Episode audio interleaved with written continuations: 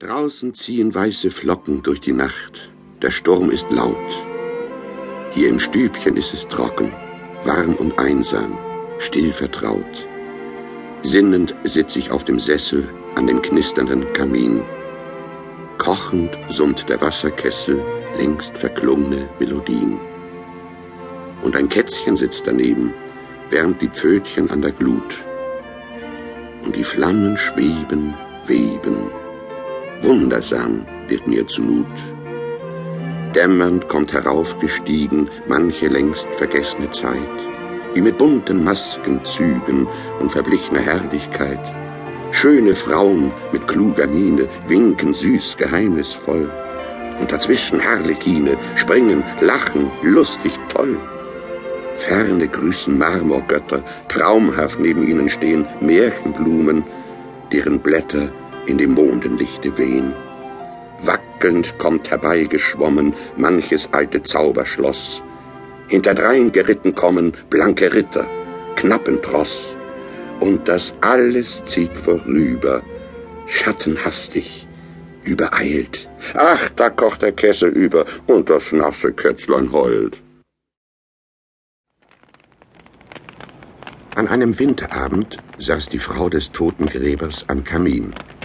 Ihr großer schwarzer Kater, der alte Tom, lag neben ihr und erwartete mit ihr, schläfrig blinzelnd, die Rückkehr des Herrn. Sie warteten und warteten, aber er blieb lange aus. Schließlich kam er hereingestürzt und rief ganz aufgeregt, Wer ist denn eigentlich Tommy Tetron?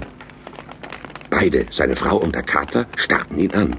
Was regst du dich denn so auf? Sagte endlich die Frau. Und warum willst du denn wissen, wer Tommy Tildrum ist? Oh, oh ich habe ein tolles Abenteuer erlebt. Ich war bei Herrn Fordeis Grab am Schaufeln und muss wohl dabei eingeschlafen sein. Jedenfalls wachte ich erst durch das Jaulen einer Katze auf. Miau! sagte der alte Tom zur Antwort. Ja, ja, gerade so war's. Ich guckte über das Grab hinweg, und was glaubt ihr, was ich sah? Nun, wie kann ich das wissen? sagte die Frau. Denkt ihr, neun schwarze Katzen, wie Tom sahen sie aus, alle mit einem weißen Fleck auf ihrem Brustpelz. Und was glaubt ihr, was sie trugen?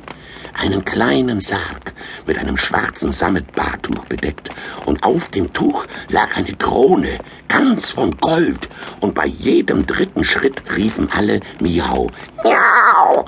Mauste wieder der alte Tom. Ja, ja, ganz genauso, sagte der Totengräber. Und wie sie näher und näher kamen, konnte sie genauer sehen, weil ihre Augen in grünem Lichte leuchteten. Und nun gingen sie all auf mich zu, acht trugen den Sarg, und die neunte, die größte unter ihnen, schritt in aller Würde voran.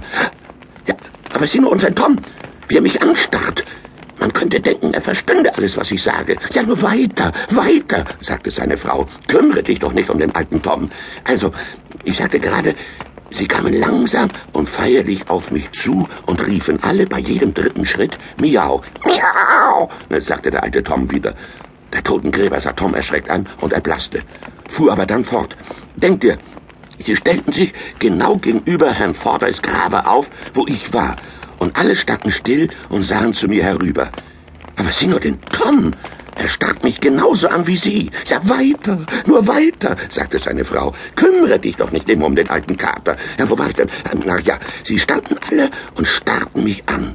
Dann kam die eine, die den Sarg nicht mittrug, an mich heran, sah mir gerade ins Gesicht und sagte zu mir, ja, ich versichere dir's, sie sprach zu mir mit quickender Stimme, sage Tom Tildrum, dass Tim Toldrum tot ist.